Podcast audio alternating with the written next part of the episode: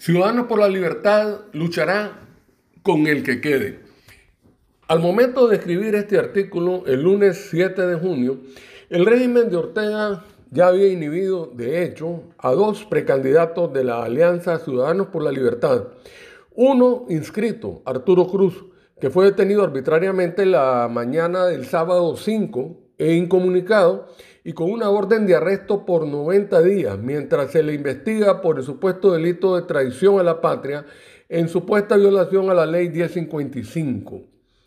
La otra precandidata inhibida, de hecho, es mi hermana Cristiana Chamorro, quien estaba en proceso de su formal inscripción, que fue interrumpido por el allanamiento a su casa el miércoles 2 y puesta en régimen de casa por cárcel y aislamiento al que ha sido sometida arbitrariamente en el proceso que se le sigue.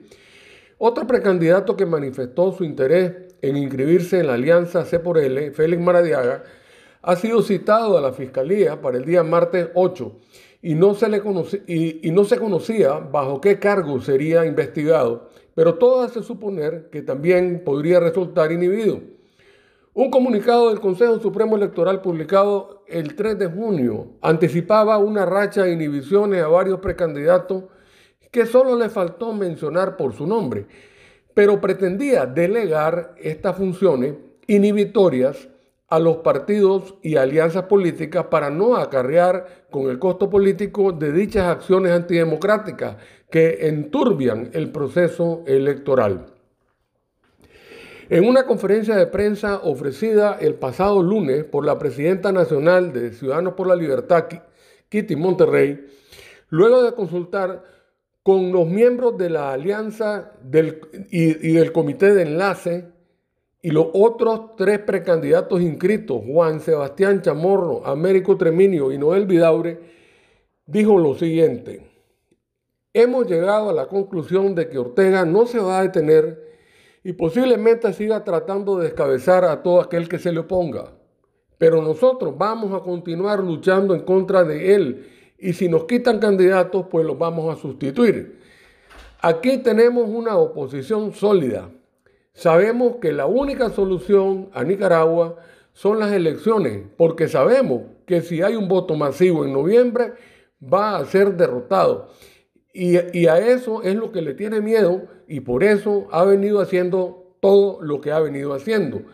Lo que él quiere es que los nicaragüenses perdamos la esperanza y no permitemos y no permitiremos que se pierdan las esperanzas, porque para eso nos constituimos como oposición y por eso estamos obligados a darle al pueblo esa esperanza.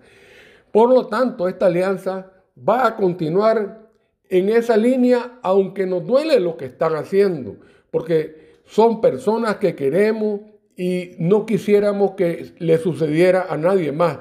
Así que esta alianza va a continuar y nosotros vamos a llegar hasta donde tengamos que llegar para enfrentar a Ortega y derrotarlo por la vía cívica.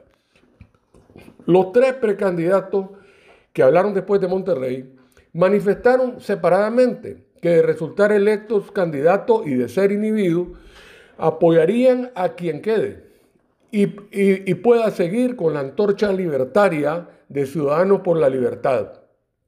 Apuesto que en el mismo sentido se pronunciarán Cristian y Arturo, una vez que puedan dar declaraciones públicas y puedan tener el derecho sagrado a la defensa que hasta el momento les ha sido denegado. Si la respuesta es en la misma línea que los tres precandidatos, que lo que expresaron pues en la conferencia, es decir, hacer un llamado al voto masivo, podemos anticipar que el día 7 de noviembre habrá una votación masiva plebiscitaria y que gracias al ejército de fiscales que defenderán el voto en cada junta receptora de votos, JRB, no podrá ser fraudulenta, a como bien lo expresó la presidenta nacional de L. Hay dos aliados de Ortega el 7 de noviembre. El desánimo que conduce a la abstención es el primer gran aliado. Y el segundo es la división del voto democrático, que tal parece este no sea el caso. Como dijo el editorial de la prensa del pasado lunes, la oposición no debe tirar la toalla. Les habló Pedro Joaquín Chamorro.